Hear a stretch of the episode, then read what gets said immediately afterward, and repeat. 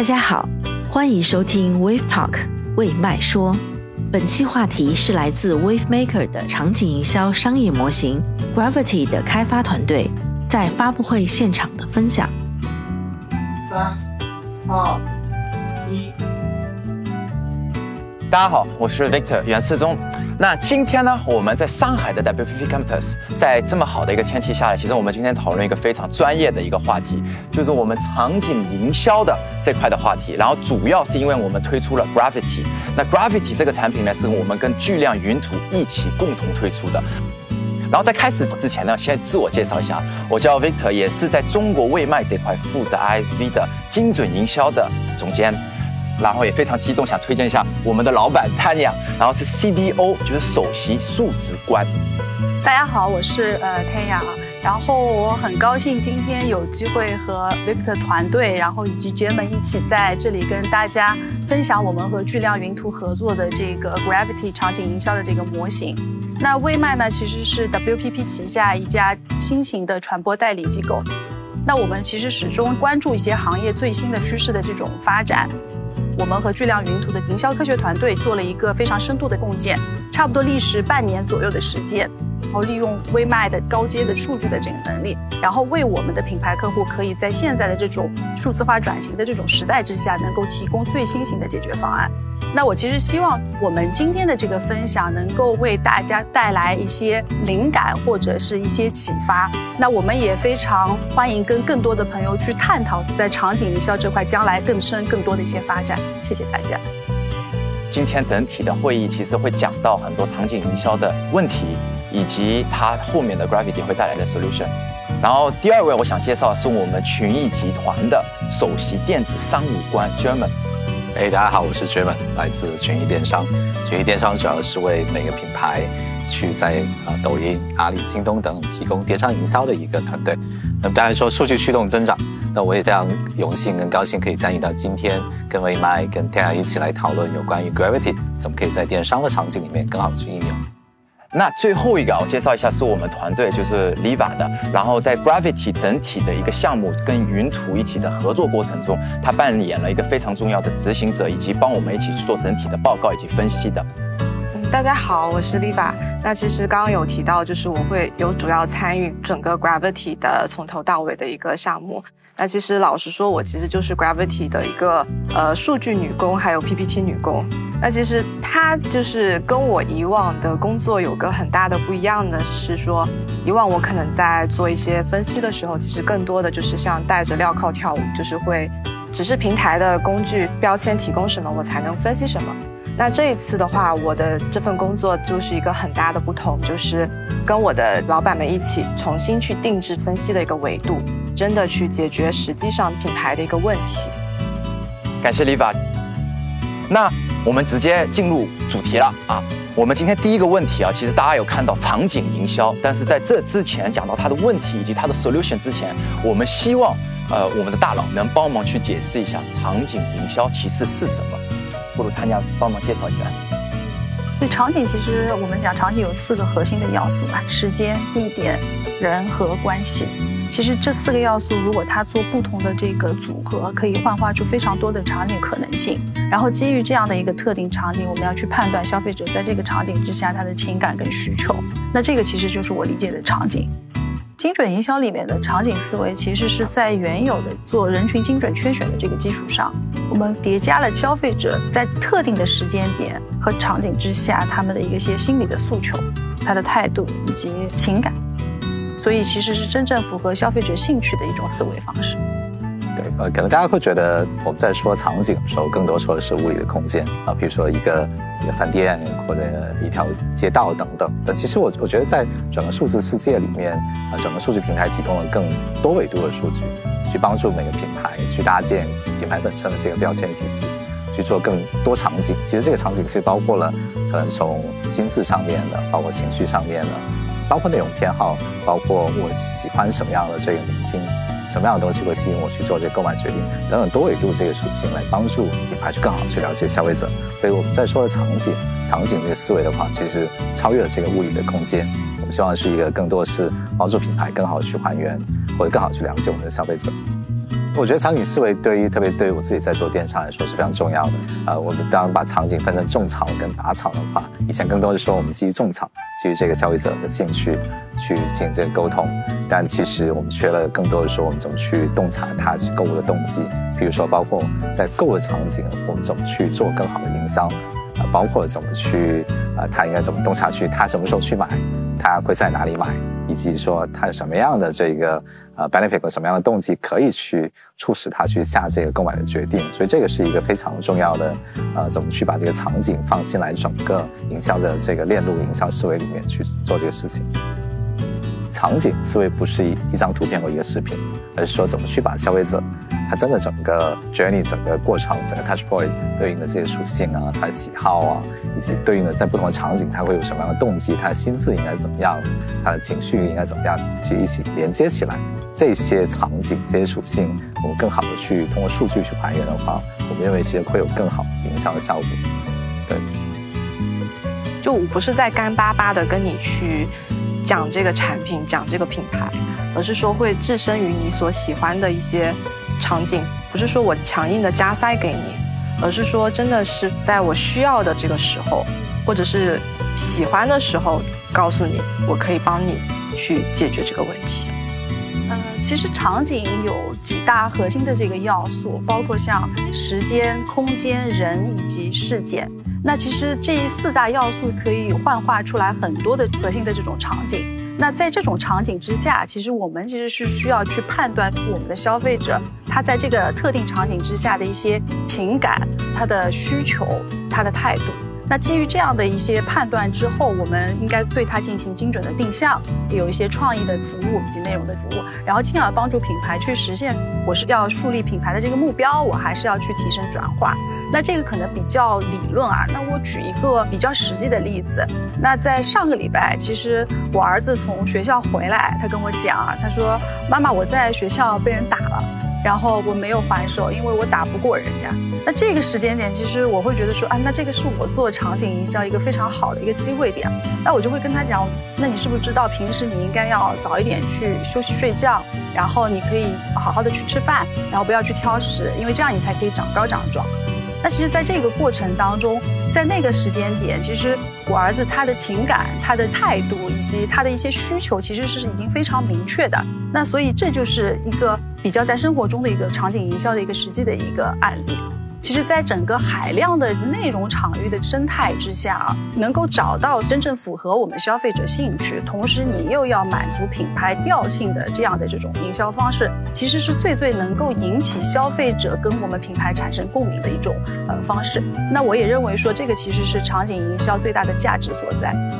谢谢 Tanya。其实刚才他分享的，就是跟自己的小孩的那个场景，其实有一个非常具体的时间、人物、事件，然后通过这个，Tanya 在这里面做了一个营销，就跟自己儿子说：如果你不想被欺负，那希望你可以下一次就是早一点睡。吃多一点，然后变得更强壮，人家就不会欺负你了。所以说，在我们整体的分析过程中，要找到具体消费者非常关注的场景，这个是第一步。然后到了第二步，其实营销该怎么去满足消费者的需求，这个就是我们做第二点。然后所以说，刚才他俩不管从场景以及营销都做到了。所以按道理来说，那个小孩以后会早睡。按道理，对。因为 German 是我们整体群益集团的首席电子商务官，所以他会经常跟不同大的平台去合作，特别是呃抖音。所以说抖音这一块他会非常的了解，所以我们也希望去让 German 去解释为什么场景营销抖音是适合以及强壮的，现在在整个平台生态里面。对，对，因为我们知道抖音其实是一个短视频跟直播的内容平台，所以天生来说它是跟场景营销是有天生连接的，因为大家。用户基本上都会去上面去找呃类类似内容的短视频，包括包括这开箱测评啊，这个穿着打扮啊，或者是 OOTD 啊，或者甚至上去去找我应该怎么强身健体等等。我觉得就像天然所说的刚才内容一样，因为有这样的天然属性跟天然优势在的情况下，用户消费者也会非常倾向于在抖音上去在他自己使用场景或应用场景上去选择和购买他应该要的这个产品。所以有这个消费者这个优势在，同时抖音其实也推出了非常高阶的这个数据的工具，帮助品牌去更好的去了解消费者的属性，了解消费者的内容偏好，甚至包括的口碑、情感等等属性等等。基于这个丰富数据，啊，我们可以搭建基于每个品牌自己独有的这个标签的体系。这个非常重要，因为这个可以帮助我们做几个事情：一是我们怎么更好科学的规划，因为每个品牌它不同的品牌、不同的产品，其实不同的核心的这个人群的时候，我们需要给它啊做不同的标签，这样子我们才会去更好去进行这个科学的规划。第二点就是，当我们在有这些科学规划之后，我们其实想要需要去啊去帮他匹配对应的这个场景，去进行这个沟通，呃，落到执行的层面上的时候，也需要有对应的这个标签数据体系去帮助我们去更好的去看这个进展是怎么样去衡量，包括从规划到跟踪再到这个衡量，我觉得这个是非常重要的。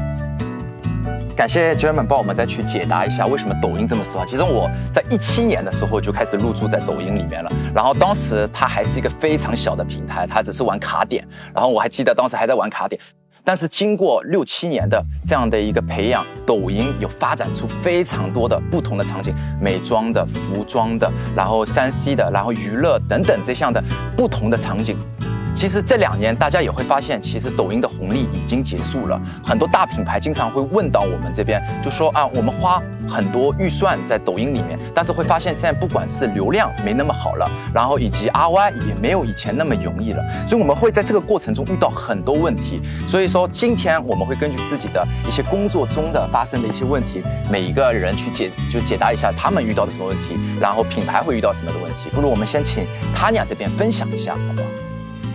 嗯，好，其实整个场景营销要往下落的时候，其实会遇到一些困难。那其实为什么会遇到困难？其实核心点在于说，场景营销本身其实它是一个非常克制化的一个动作，因为你需要通过场景营销这样的方式，能够找到更多的属于这个品牌、这个行业特定的这个场景，那些潜力的场景。那平台这些工具，如果是比较标准化的工具模式的话，它其实是普适于所有的品牌以及常规的这些需求的。那我举个比较简单的例子啊，那比方说抖音其实有常规的八大人群，那这个八大人群里面，同样的对于比方说美妆这个行业，或者对于家电这个行业，大家其实对于比方说同样对于精致妈妈的定义可能是不一样的，甚至在同一个行业里面，不同的品牌，它可能对于小镇青年的定义也是不一样的。那如果我们只有这个。常规的这些固有的平台标准化的这些东西的话，其实我们满足不了品牌在克制化这块的需求，所以其实我们需要用这样定制化的方式，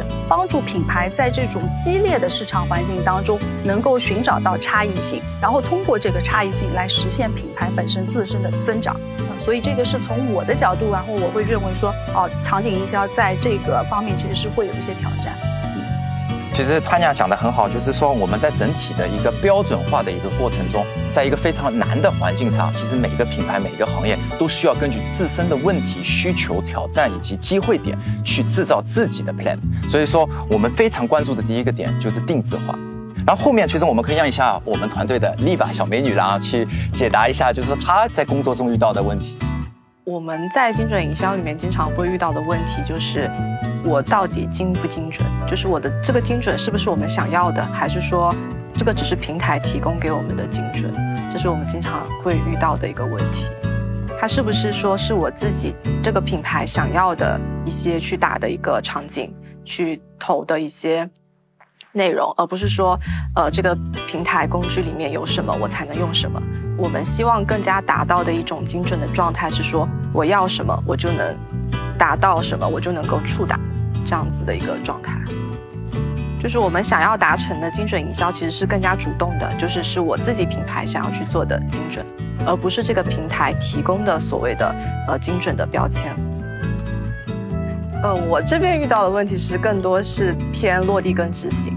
一方面的话，就是我们经常会接到各种不一样客户的 brief，他们。的产品也好，campaign 也好，其实都有非常多自己的一个特点和想要去沟通的一些场景。那所以为了去帮他们做更好的计划，那我们前期其实是需要非常多的一些数据去支撑，是说我是不是真的去做这个场景会比较合适，比较有潜力。但是就是很多的数据平台其实没有办法说真的去完美的解决这个问题，因为经常的情况就是可能平台提供什么标签，然后我们才能分析什么。而不是说我想要分析这个场景，它就一定能够让我分析，那就没有办法就真的去很好的去帮助我去实现我整个前期的规划。那即使真的有一些平台，它可以提供一些维度，比如说我输入一些关键词去把这个场景捞出来，但是它会有一个限制，就是一方面是说它可能只能知道一个大概的一个数字。就是比如说人数，又或者是说它的数字是被平台指数化了，就是我不知道它的一个规则是什么，就是也不没有那么透明，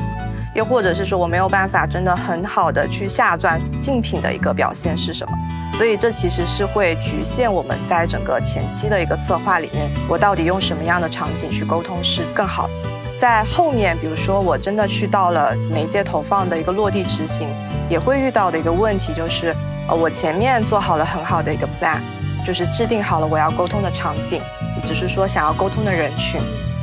那我在精准营销这边，其实更多的想要是说我这个场景是能够推给合适的人的。那我怎么样把这个合适的人群圈出来呢？那可能大家会用到比较多的一个维度，就是用他的一些行为的标签、兴趣的标签，或者是基础的人群属性，这样去圈出来。但是会出现一个问题，就是他们真的是对这个场景感兴趣吗？其实是很难知道的。所以我们其实是需要一个比较透明的，或者是自制的一些工具，让我们去自己想要去把这些人，把我们想要的人，觉得有价值的人圈出来。那这个也是我们在呃执行的过程中会常常遇到的一个问题。感谢李法。从执行角度，大家都会发现，其实你们在自己的后台里面，大部分用的就是刚才李法说的，就是行为标签、场景标签以及人口属性的基础标签。但在这个过程中，其实没法满足真正抓到我们需要的人，然后分析到对的数据。因为我自己本身也是做数据分析这一块主要的，以前更多是在产品跟人上面，但在场景上面，我们会发现现在在整个行业里面非常的缺乏，就是我们没办法去非常的了解。不同的场景的量级，竞品是谁在里面？什么消费者喜欢看这样的？以及什么 KOL 会导致这个场景更好的发挥它自身的那个场景的沟通点？所以大部分人有可能现在都会看到自己的标签，都会看到有可能是奢侈品行业或者美妆行业。但是在这么大一个标签里面，你没办法去细化到每一个具体的标签。但是 Gravity 其实我们是希望通过这个去解决这个问题的。所以大家都会关注的就是说 A 三怎么去转化。其实大部分人数据回归之后回来，就是哎，那我们 A 三该怎么转化？因为 A 一、A 二是被曝光的人群，A 三是真正对我们品牌有价值的人群。但是这样的人群，大部分人说，哎，一讲到转化率了，那为什么低？那大部分人的回答都是从几个角度，第一个是，哎，我们的预算分配媒体是否对，触点是否对？然后第三个很重要的一个点是说，那我们的内容有没有打对人？那以前我们在分析的过程中，我们就会发现这个场景对不对，其实只能说一个非常概念化的，就没办法用数字去讲。比如说这个大了，这个涨了，我们的竞品是否跟我们有差别？什么样人在里面？所以说，我们会遇到很多，不管从媒体的呃计划的问题，从执行的问题，以及回流到分析，告诉我们品牌是说，那我们怎么去提升 A 三？我们后面希望还有再可以去介绍一下，就说到 A 四啊，那真到了购买场景，我们场景营销还有什么问题？所以可以让专门这边来帮忙一起介绍一下。是，当我们在说电商的时候，我们最终都希望是成交的。那在电商，其实我们重点重点有两个场景，一个是种草，啊，第二个是拔草。那传统的这个场景营销，或者在做规划的时候，其实种草营销还是比较容易可以解决的，因为我们可以知道这个消费者的兴趣是什么，基于这个消费者，我们怎么去定制化这个沟通。但是我们会发现，就我们自己在遇到的问题是说，去到了这个拔草这个场景的时候，在购物这个场景的时候，其实我们不知道他会什么时候会去买，才去做这个购买的这个决定。第二，会在哪里去买？第三，就是我们。到底什么样的一个 benefit 或者什么样的一个营销可以去触动他去做这个购买的决定？所以这些都是一个我们现实在电商这个业务当中、这个场景当中会遇到的最主要的一些问题。呃，现在的这种营销更多是基于人的这个营销，比如说基于人的啊基础属性、他的兴趣，怎么去规划、构建整个沟通的这个场景跟沟通的这个啊信息等。但现在其实我们觉得是还是不够的，因为还需要根据这个用户他自己本身的心智、他的这个购物动机等等去组合更多的这个场景。啊，特别现在大模型和 ChatGPT 来了之后，大家可以想象一下，如果我们现在去搜索一个生日气球的时候，我可能就直接搜索了。那未来的话，我们相信它是会更多去说直接去说我生日要去买什么，这个就是一个场景。我们怎么结合这样的一个啊消费者行为的改变，去搭建更多的这个场景营销，去做更好的精准营销，是我们需要去面临去解决的一个啊需要解决的一个问题。我们相信品牌现在都会要求啊，都会要求怎么去用数据更好做好这个规划啊，连接这个业务。然后拿到这个结果，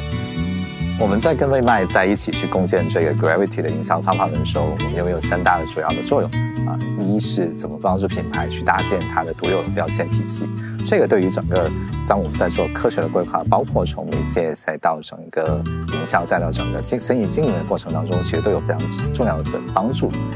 啊，第二就是当品牌去做完这个规划之后，其实都会要求怎么去连接业务，进到这个执行，拿到这个结果。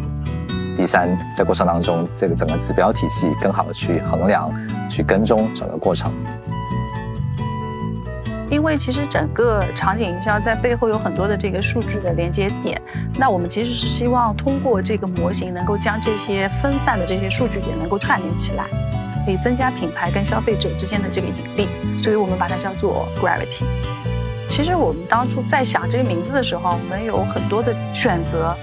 呃，最终选择 gravity 是因为其实 gravity 是地心引力的意思。然后其实整个自然界其实都是有引力的，因为引力一个人和另外一个人才能够在这里相遇。所以我们其实希望我的品牌跟我的消费者能够有更好的一个相遇，以及更强的一个引力的连接的关系。其实整个精准营销刚刚开始的时候，其实大家都是在极致的追求精准这件事情。但是极致的追求精准营销，可能导致的结果就是把整个生意的体量做得越来越小，同时也缺少对于人文的温度在里面，让消费者的这个品牌体验会变得非常不好。很多人其实为了追求过度的精准，而忽略了它其中人文的关怀。但是就是追求极致的精准，会导致你为消费者身上所叠加的标签会越来越多。那这样的产生的一个后果就是整个这个人群的体量会变得越来越小。人群体量越来越小，生意的池子就越来越小。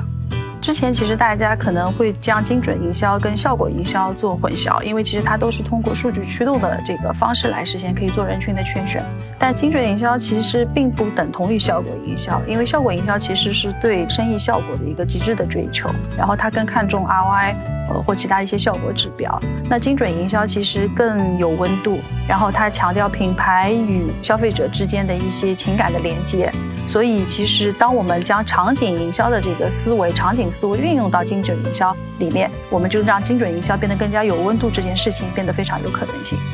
因为我们在这个过程中充分的考虑了整个消费者的需求。因为其实，在整个现在的庞大的这个内容生育的常态之下，其实消费者他的选择性是非常非常多的。如果我们只是主观的去主动去推给他，想要跟他讲品牌想要跟你讲的故事，其实你并不能真正的吸引到消费者。我们唯有从他真正的他本身自己的兴趣出发，同时这个又是符合品牌本身的特性的时候，我们才能引起消费者跟我们品牌之间的这个强烈的共鸣。所以这个是呃意义的所在。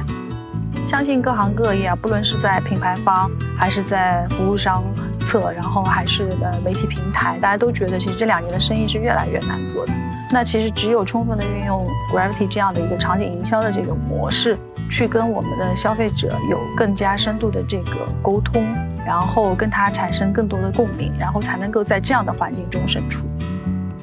当我们在精准营销当中充分的运用场景思维之后，整个精准营销就会变得更加有温度。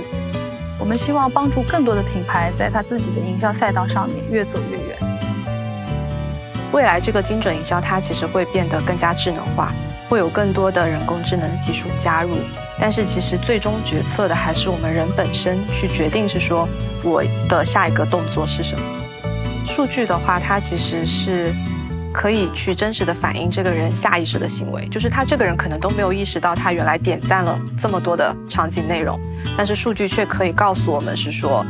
他是真的很喜欢这个场景。所以今天我们其实就是会主要通过数据的方式去挖掘出来不同行业、不同品牌大家偏好的一些场景是什么。对于品牌来说的话，它其实是可以真实的去看到哪些是有潜力的场景，它可以去做一个更好的沟通。就是呃，每个集团下面它都有不一样的行业和不一样的品牌，以及说针对的人群。一个理论是没有办法完全套用的，所以他们需要 Gravity 去给他定制他们属于自己专属的一个场景营销的方案，去帮助他们更精准的、更好的去。抓住潜力的场景，跟他们的消费者沟通。其实，呃，大部分营销里面的很多方法论是二十年、三十年会一直讨论的。但是，我们的技术突破以及社会的进步，会导致我们有这个机会去做。比如说，现在场景营销到了一个点，我们是能量化它，我们能知道里面的很多的数据以及分析洞察，所以我们今天才会把它再拿出来，再去讲一遍。在精准营销里面，还有一个挑战，就是每一个场景营销其实都有时效性的，它会在非常短的时间内，如果过了这个窗口期，它就结束了。未来五到十年，随着智能的发展，我们可以很快的第一去识别场景，第二是再重新识别完去分析这个过程是什么，第三通过快速的重新触达这个场景，帮助品牌更快的去捕捉这个窗口期。今天我们发布 Gravity，其实最更大的原因是因为很多品牌已经到了瓶颈期了。现在整个市场其实已经处于一个偏饱和的一个状态了。我们希望品牌，尤其是大的头部的品牌，一起站出来，一起去突破这个瓶颈期，把整个 market 做更大，一起进步，一起增长。所以我们问题讲了这么多，其实呃，我们后面就是今天讲的重点棒这块，我们想介绍的就是我们 Gravity。那这个产品其实主要的点是什么？是因为我们每一个消费者在整个数据的平台里面会产生很多的数据的点，但是我们一直都是没办法去连接起来的。比如说一个人喜，比如说我是同一同是一个男生，然后三十岁左右，我喜欢的是篮球，但是同时也喜欢美食，我也喜欢其他的不同的场景。那他们的关联在哪里？怎么去关联他们？这个是我们在通过 Gravity 的一个数据模型里面去分析出来，我们可以抓取到。一个消费者他在哪一个环节，以及他不同的场景的关联。所以，比如说同一个消费者，我们可以去打他篮球，也可以去打他美食，然后去在这些场景里面关联同一个沟通点在里面。对的。那我们怎么更定制化的帮我们的品牌呢？就是去做根据他们的品牌的调性、跟行业的挑战以及自己的机会点去做自己的 plan 呢？所以这个是我们第三个通过标签，通过我们整体的分析，去帮助品牌定制自己的一个 media plan。然后比如说他们会有自己的品牌的场景优劣势，就是我们会刚才有讲到哪些是核心的，哪些不是核心的，然后把钱省下来可以去投到更多的核心场景，然后。再加上他们的营销目标，他们想要走高端化，还走年轻化，那我们是可以抓取到这些核心场景，哪些是真的有年轻人，然后哪一些场景是更高端的，帮助我们品牌去制定一个非常细致的场景营销的一个 plan，然后最终也可以去有更多的数据去回流回来，去制定自己说，哎，我们做的好还是做的不好，哪里好哪里不好。然后我讲了很多理论呢，然后其实但是其实我们后面会让 Liva 这边帮我去介绍整体奢侈品，我们花了两个月的时间做出来的一个 case，好吧？好，那下面我会主要去讲 Gravity 已经应用到整个的一个奢侈品箱包行业里面。那大家其实可以通过这个案例，然后去了解 Gravity 它能够给我们带来什么样的东西，以及它的价值是什么。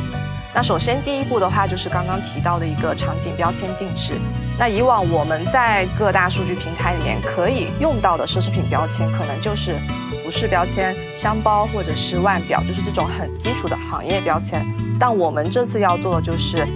打破原有的一些很泛的标签，去真正抓到奢侈品行业里面确定的精细的一些场景标签。我们有去看大量的在抖音里面热门的一些奢侈品的内容，其实有挖掘到将近四十多个奢侈品的主题，比如说关于时装秀的，关于那些奢侈品代言人的，又或者是关于品牌故事的。但是，并不是所有的一些奢侈品场景，其实都值得我们去花精力去分析。有些可能量级很小，有些可能其实并没有这么相关。所以我们就通过不一样的一些筛选机制，去筛选出来最终的三十个奢侈品的一个场景主题。那这三十个场景主题的话，它们其实彼此都是会有关联和关系的。所以我们最后就是会把它们做一个整的分类。就是分类到了十个大的一个场景，那同时也匹配到了刚刚 Victor 所说的一个很重要的一个消费者链路，就是呃奢侈品的种草、购买和呃应用的链路。最终我们搭建好了就是整个的一个奢侈品标签的话，就是要把它生成出来。那怎么生成出来呢？其实就是会利用到这些场景相关的一些内容的关键词去把它圈选出来。就比如说一些时装秀，或者是说代言人、品牌挚友等等一些小小的关键词，像我们将近一两个星期，其实挖了一千两百多个关键词，然后去把所有的标签生成出来，最终其实就是产出了我们三十个奢侈品的一个标签体系。对，李法刚才其实介绍了很多呃那个技术嘛，然后大家有发现，其实我们只讲到三十个场景左右，然后只有一千两百个关键词，但是如果我们放在其他行业里面。可以到一百个场景，一万个词。所以说，今天我们分享的其实奢侈品场景来说，相对来说是比较简化，也让大家更好的去了解。然后后面 Liva 会去介绍，那做完第一步了，就整体标签搭建了，消费者链路做完之后，那我们该怎么去应用，去帮助他去分析整体在这个行业里面有什么东西呢？哦，那在进入整个分析之前，我们其实可以先看一下总的整个奢侈品的一个场景标签的一个框架。分为种草的场景、购买的场景和应用的场景。那每一个链路下面其实都对应着我们的一个细分的场景。那我们其实就可以了解到说，比如说在种草场景，我可以知道当消费者去了解奢侈品的时候，他其实是从什么样的场景过来。比如说他可能就是通过明星代言人认识到了我这个奢侈品品牌，又或者是说他就是去在抖音里面看一些奢侈品产品相关的那些内容。然后去了解到了我整个的一个产品和品牌。那在购买场景里面，其实大家会非常关心的就是说，我消费者我在关心哪些购买的渠道。那这边我们其实也可以通过标签去实现，是说当他在看内容的时候，他更关注哪些渠道的一些信息，像中古店、代购等等。另外一个重要就是什么时候买，就是他们的一个购买节点。会去看什么样，就是会去看什么样购买节点的一些内容，其实也会帮助我们去调整我们整个的一个呃销售的一个节奏和趋势。那最后一个就是整个的一个应用场景，就是当消费者他可能有了奢侈品之后，或者他其实想要关注说他可以搭配出来什么样的一个效果，比如说他想要了解高级感的一个穿搭，又或者是说穿出复古感，又或者是说他是在呃日常里面去做一个 OOTD 穿搭。那这个其实是我们整一个标签框架体系去可以去实现不同链路下面的一个分析的。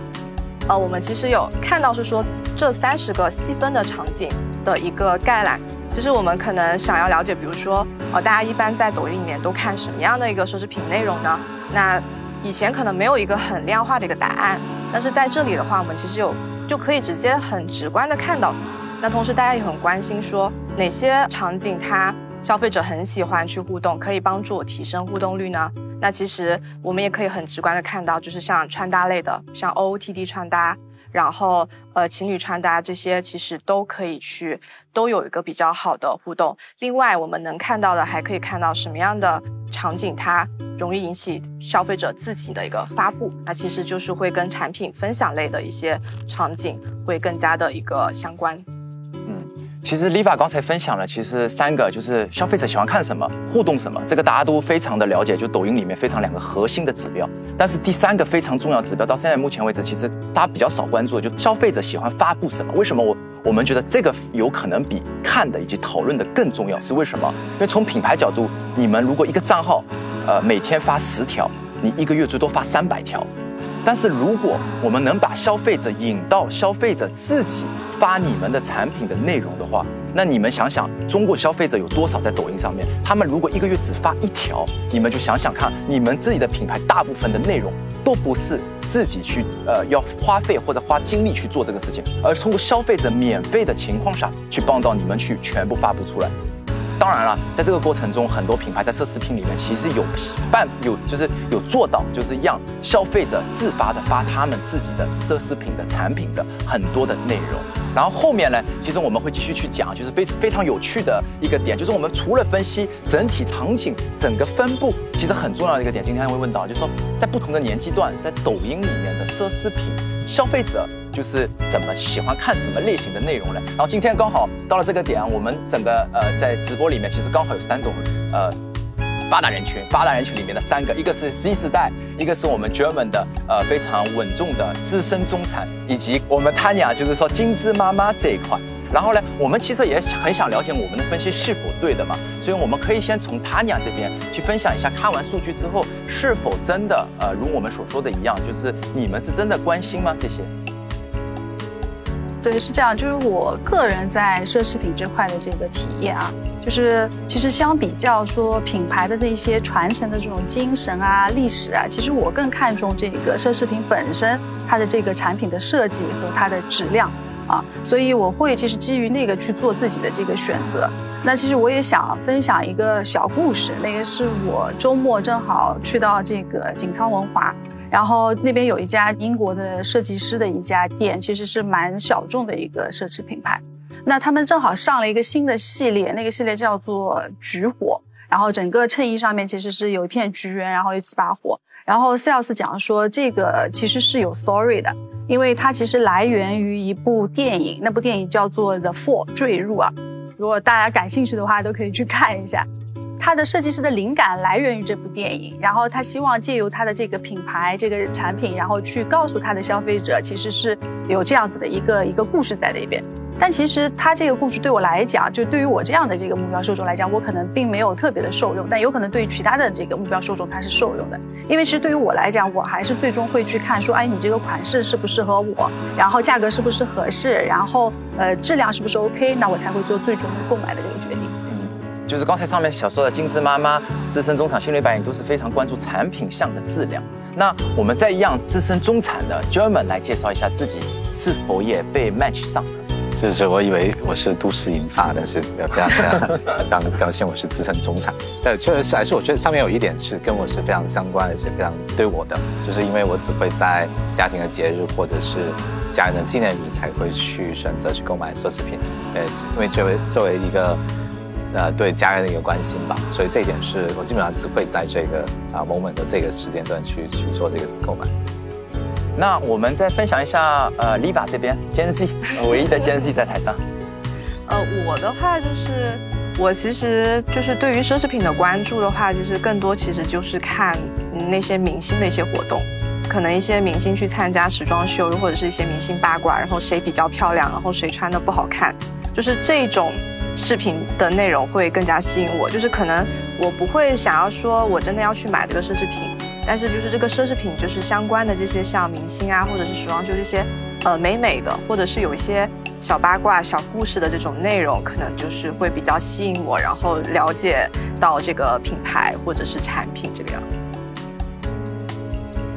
刚刚其实有分析到，就是说大家一个非常关心的问题，就是什么样的人他喜欢什么样的场景嘛？那另外一块还有一个大家比较关心的一个问题，就是说。我的竞品在做什么？它在什么样的场景表现的比较好？那我跟竞品相比，我的优劣势在哪里？那这个是会经常会被问到的一个问题。那我们这一块的分析的话，就是可以看到是说，呃，这边其实我们可以分析到不同竞品、不同品牌他们在呃三十个场景里面的表现。大家可以看到像。LV、Gucci 和 Chanel，他们其实是处于第一梯队的一个品牌，无论是在内容的曝光也好、互动也好、内容的发布也好，都是处于一个领先的一个地位。那我们其实有深入去挖掘，有其实有发现，他们能够达到这样的效果，一方面是说有持续的一个活动的一个支持，像一些比较大的时装秀，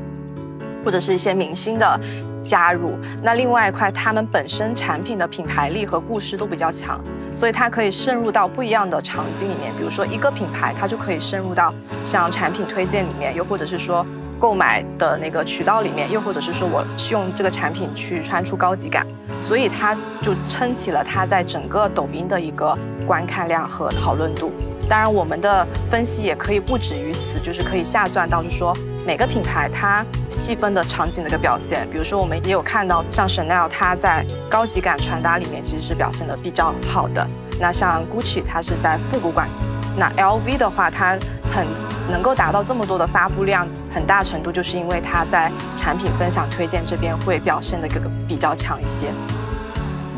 刚才李法其实帮我们分享了一下，在整体奢侈品里面，我们能看到曝光、互动以及发布。然后他有分享，就是最强的三家。然后这三家其实，在整体营销的科学上面，一定是做的非常的标准的，才能把今天做到前三名。当然，我们会下面再可以看一下，其实有 Valentino。Valentino 如果是记得我，因为我们的数据是去年六月份到十一月份的，所以如果大家有记得 Anaya 当时的 Pink Valentino 呢，这种地理、时间、人物发生的突然间的爆发。会导致它在抖音里面的整体的曝光也会非常大的，所以出了很多这种天时地利人和的这种事情，还要就像 LV、Chanel、GUCCI 有一个非常科学营销的一个玩法在场景营销里面。那我们今天刚才李 i 也说到，其实呃我们只分享了其实一个总结页，这个里面其实有分析到，比如说 LV、Chanel、GUCCI 是怎么去做到他们第一名、跟第二名、跟第三名的。所以大家如果后面有兴趣的话，也可以就是跟我们再去联系，然后我们是可以安排线下的一个一个一个分享。那大家也看到了，就是说在这三个分析维度之后，那我们了解了，非常了解了。那通过这么多的信息量在我们手上抓住了，那我们怎么去帮品牌去定制化自己的营销目标呢？那其实就是刚刚 Vita 有提到，就是说我们其实有很多的大量的数据分析出来，包括是说去分析整个行业的一个数据，然后竞争的一个情况和人群的一个表现。那这些数据其实就可以跟我们品牌自身的一个目标所匹配，然后就去看，是说我在下之后在抖音里面的一个场景营销，我想要去着重打的那个场景是什么。那我们就是可以去用再去用数字去量化出来，是说，呃，这个主题的量级是多少，那个主题的量级是多少，那我们其实就可以知道在内容分布上面的一个情况是什么，就可以再去细分这些核心的一些主题下面那些比较热门的头部的内容，它们的一个内容特征是什么，包括它是用什么样的一些元素构成，它的一些时长啊、音乐背景啊，或者是构图等等的一些呃内容的元素。那其实可以帮助我们去了解，当我要做这个主题的内容的时候，我应该用什么样的一个形式去做会更好。那最后一个话就是 KOL 的一个分析。那其实可以分析是说，呃，每个主题下面的一些 KOL，一些热门的 KOL，把它拎出来，以及是说他们的一个特点。那我们就是有一个比较好的一个 KOL 的一个合作的方向可以出来。那最后，其实当我们去做完了一个场景营销，其实大家都会问的一个问题就是说，我怎么样去评估这个效果？我做的到底值不值得？那其实也是数据可以告诉我们答案。那我们其实可以通过三个维度去看，是说我的一个效果是什么样子的。一个是说我的一个流量达有没有达成，就是我在这个场景里面的一个曝光也好，呃，互动也好，发布也好，这个数字有没有得到提升？另外一个就是整个链路的一个认知的一个问题。当我比如说我想要去提升我整个呃应用场景的一个大家的一个认知的占比的时候，那我在评估的时候，我就可以去看说我这方面的效果占比有没有提升。那还有一块就是在核心人群上面的一个表现，就是我在核心人群的占比有没有获得提升。那这些其实都可以去帮助我们去做一个比较好的一个事后的一个复盘和评估。那感谢呃李法这边帮我们介绍了整体我们在奢侈品的那个三步骤啊。然后今天我们分享的其实奢侈品这个行业的，但是其实我们在这个过程中已经接触了很多新的行业，像三 C 啊、呃耐电啊等等这些行业，我们都在已经开始在建立新的标签体系，然后会比奢侈品复杂很多。当然，其实 Gravity 能做到的是很多其他的，然后我们也有帮品牌再去思考一个整体品牌的在抖音里面的一个策略。所以后面我们会让呃我的老板 Tanya 去再去介绍一下，我们讲了这么多真正的价值在哪里。呃，对，呃，我先谢谢那个 Victor 跟 Liva 的这个分享啊。那整个其实 Gravity 的这个模型是一个非常复杂的一个过程，整个过程其实数据量非常大，然后也需要人脑在当中呃 play 非常重要的这个角色。所以整个 Gravity 如果我们简单讲说，我们其实为品牌提供的就是三样东西。那第一其实是一套。定制化的标签的体系，它其实是一个动态的一个过程，就是我们会根据实时的状况去更新整个标签的这个系统，就是哪些标签好的我应该增加进来，哪些标签不好表现不好的我应该把它剔除，所以它是一个非常有活力的一个标签的体系。那第二个东西呢，其实是我们会提供给到品牌，是基于这套标签的一个克制化的这个分析。那这个分析其实和其他的这些代理可能会有不一样的地方，在于是说我们其实并不仅仅关注于。在于对于媒介的这个建议。其实我们更多的会从品牌啊、产品啊、人群啊这种点去出发，去帮助品牌理解说，哎，你在抖音上面做营销究竟应该讲什么？比方说你的品牌的卖点都应该跟消费者讲什么？或者说你是不是应该去有一些新品的一个 launch？那对于消费者来讲，是不是能够更加受用的？所以这个其实是不单单在媒介之上，是更涵盖更多的范围的。然后第三块呢，就是当我们有了这个标签以及基于这个标签的分析之后，我们会为品牌提供用一套定制化的场景的这个规划。那这个规划其实有两个重要的点，第一点其实就是这个规划其实都是有数据所去做支撑的，所以它是有 reason behind 的。然后第二点，其实我们的整个规划其实它是可以被 measure 的，就像 Liva 刚刚其实分享到的，就是我们在一开始其实就有一个目标。那通过 Gravity 的精细化的运营之后，我们是不是帮助品牌把我们的这个想要的这些 KPI 和目标做了一个 uplift？那比方说像呃核心人群的占比呀、流量的提升呀、A 三的转化呀，包括这些点，这个其实都是可以在一开始的时候跟品牌探讨之后，我们去设置，通过运行之后，我们再来衡量说，哎，这个。指标是不是有没有提升？根据我们在实行的这个具体的经验当中，我们其实会发现，Gravity 确实帮助品牌在这些指标上面都有非常明显的提升。所以，Gravity 能够带给品牌的更多的是我们对于数据行业这些一一些前沿的一些思考。同时呢，Gravity 整个操作过程它其实是非常透明的，能够实现数据黑盒白盒化的概念。因为这样，其实我们可以提供给到品牌方更多的主导性。品牌如果拥有了这个数据更大的主导权，其实对于将来我们整个消费者生命周期的数据的应用，其实它是有非常高的潜力的。那我们其实目前也在和 UPM 的 Tag 团队合作，然后将标签输送给我们的 Tag 团队，然后去做一些人群模型的搭建。同时，我们也去规划整个人群和内容匹配的这样的一个矩阵。针对什么样的人群，在什么样的场景下，我们应该跟他讲什么样的内容沟通？那这个也是场景营销非常重要的一个价值所在。所以，其实我们希望越来越多的品牌能够将 Gravity 的这个模型可以应用起来，然后能够帮助他们实现肉眼可见的在生意上的增长。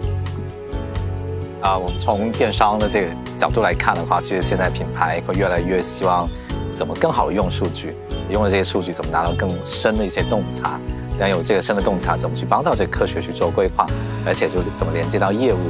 啊，最后落到这个执行，拿到这个结果，我觉得是一个非常完整的一个要求跟需求。刚好 Gravity 提到的这三样东西，我觉得其实更好去适配在这个需求上面，包括了这个标签体系、量化的分析，以及怎么设计沟通的场景等等。我觉得这些就是我们觉得每个客户可能都需要去看，怎么去把这个场景营销应用在实际的业务上。那最后啊，其实因为我们讲了很多 Gravity 整体的是什么，然后问题以及价值，我们在直播间里面其实可以看一下，看看大家有什么 question，然后我们可以回答一下。好，第一个是，请问是否有更细致的 Gravity 的课程可以报名？不如他俩回答一下。其实是这样，就是呃。如果大家感兴趣的话，可以跟我们联系，然后我们可以针对就是呃各个的需求，可以 case by case 的去聊啊。然后如果说大家对于 Gravity 的这个需求量都是非常非常大的，我们其实也是后续可以安排说呃巡演路演这样的一个状况，为大家在做整个 Gravity 报告的一个深度的分享。好的，然后呃这里还有个问题是给 German 老师的，Gravity 这个模型是怎么跟电商的转化可以做结合的？对，因为 Gravity，我觉得其实呃还是一样。前面我稍微也说到过，我们会怎么去用嘛。因为云图其实我们平时也在用，抖音电商也是非常重要、增长最快的一个一个平台。但你会看到，其实呃现在的品牌会要求说，哎，你怎么去用抖音的呃数据，包括云图、楼盘等等，然后怎么去从当中找到这个洞察。这个洞察其实包括了，我觉得是人、货、场、内容，这些都需要在抖音这个平台上会有相应的这个体现在的。当我们有这个洞察，有这个，然后进入整个呃规划，这规划可能是从其实是从货出发，然后再到人，再到内容，再到场，那这是一个整体的这个规划这个过程。其实最重要的一点就是，呃，我们我们因为所有的这个规划从一开始都不会说一定不会变的，就是所以。在整个 Gravity 的这个呃营销方法论里面，其实有也有一个追踪跟衡量的过程。这个也这个数据体系能帮助我们更好的去 tracking 在过程当中的所有数据以及怎么去调整、去优化它，最终去达到这个结果。那么其实这也是我们其实整体在看 Gravity 整个落地到电商，特别在抖音这个电商场景，其实有非常重要的一个指导跟跟帮助跟整个呃这个这个作用在这里面。整个 Gravity 从我自己的角度来看，我会觉得它其实是一个呃，也是一个全域营销的一个方法论。因为其实在整个过程中，它涵盖了消费者所有的这个链路场景。同时，其实我们用最前沿的这种数据驱动的这个方式来帮助它去做整个的营销的规划。所以，其实是跟原有的这个模型确实是不太一样的一种模式啊。其实这个刚好也问 t a y a 和 Victor，就是因为今天说的奢侈品啊那个。分享的 case 啊，其实我知道，其实大家也在做，包括耐销、三 C 啊、快销等等。你觉得其实这个不同的类目有什么样的最大的一个不一样的地方？我从我的角度来讲，就是不同的类目，其实它因为整个 Gravity 其实它都是定制化的，就是我每个品牌的客户，我不太会就是直接拿奢侈品的 copy 过来去做这个，它其实都是基于海量的视频浏览完了之后，通过这个软场景的记录，然后再去做克制化的标签体系之后出来，然后呃形成的逻辑方法。那比方说举个例子，像奢侈品，其实丽爸前面提到，我们大概有差不多三十多个场景，但我们现在做的这个耐销的品类，它有一百四十多个场景。那这个场景其实涵盖了就是跟奢侈品的这个根据种草啊、拔草啊这些链路不一样的话，它可能是从比方说装修开始，它就开始浏览一些相关的东西，然后再到说后续的一些。比方说，当他要做整个装修，其实又有很多步骤啊。就比方说，又有厨电的装修，然后又有家庭的这个客厅的装修或者卧室的装修。其实这里面又能分细分出很多的这个这个场景出来。所以，其实不同的品类在做这个 Gravity 这个模型的时候，其实基于这个品类本身的特质，它是会非常不一样的。然后，其实这也非常就是强调说，团队其实他们需要有高阶的这种数据分析的这个能力，也是为什么我们其实需要像 Victor 跟 Diva 这样的同事跟人才，然后有这样的数据洞察，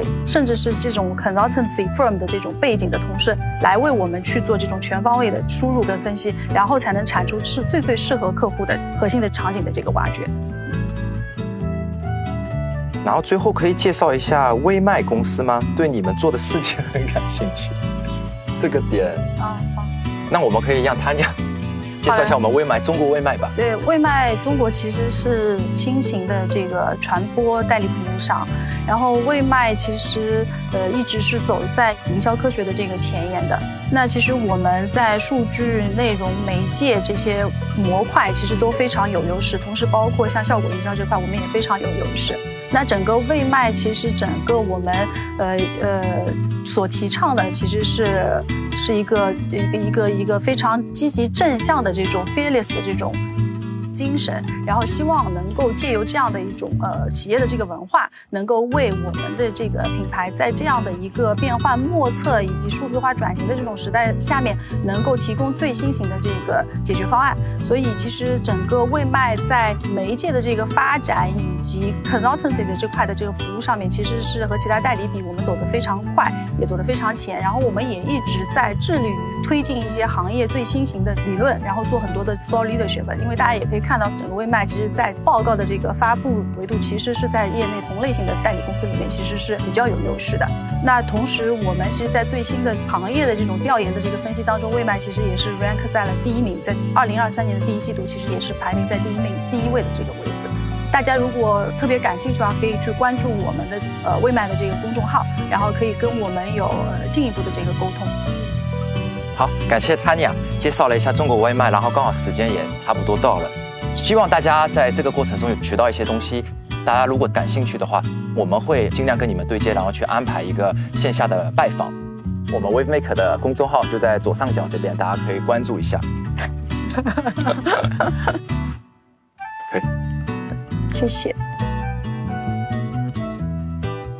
好，那感谢听友们的收听，大家可以在喜马拉雅、小宇宙和 Podcast 上面找到我们哦。我们下期见，拜拜。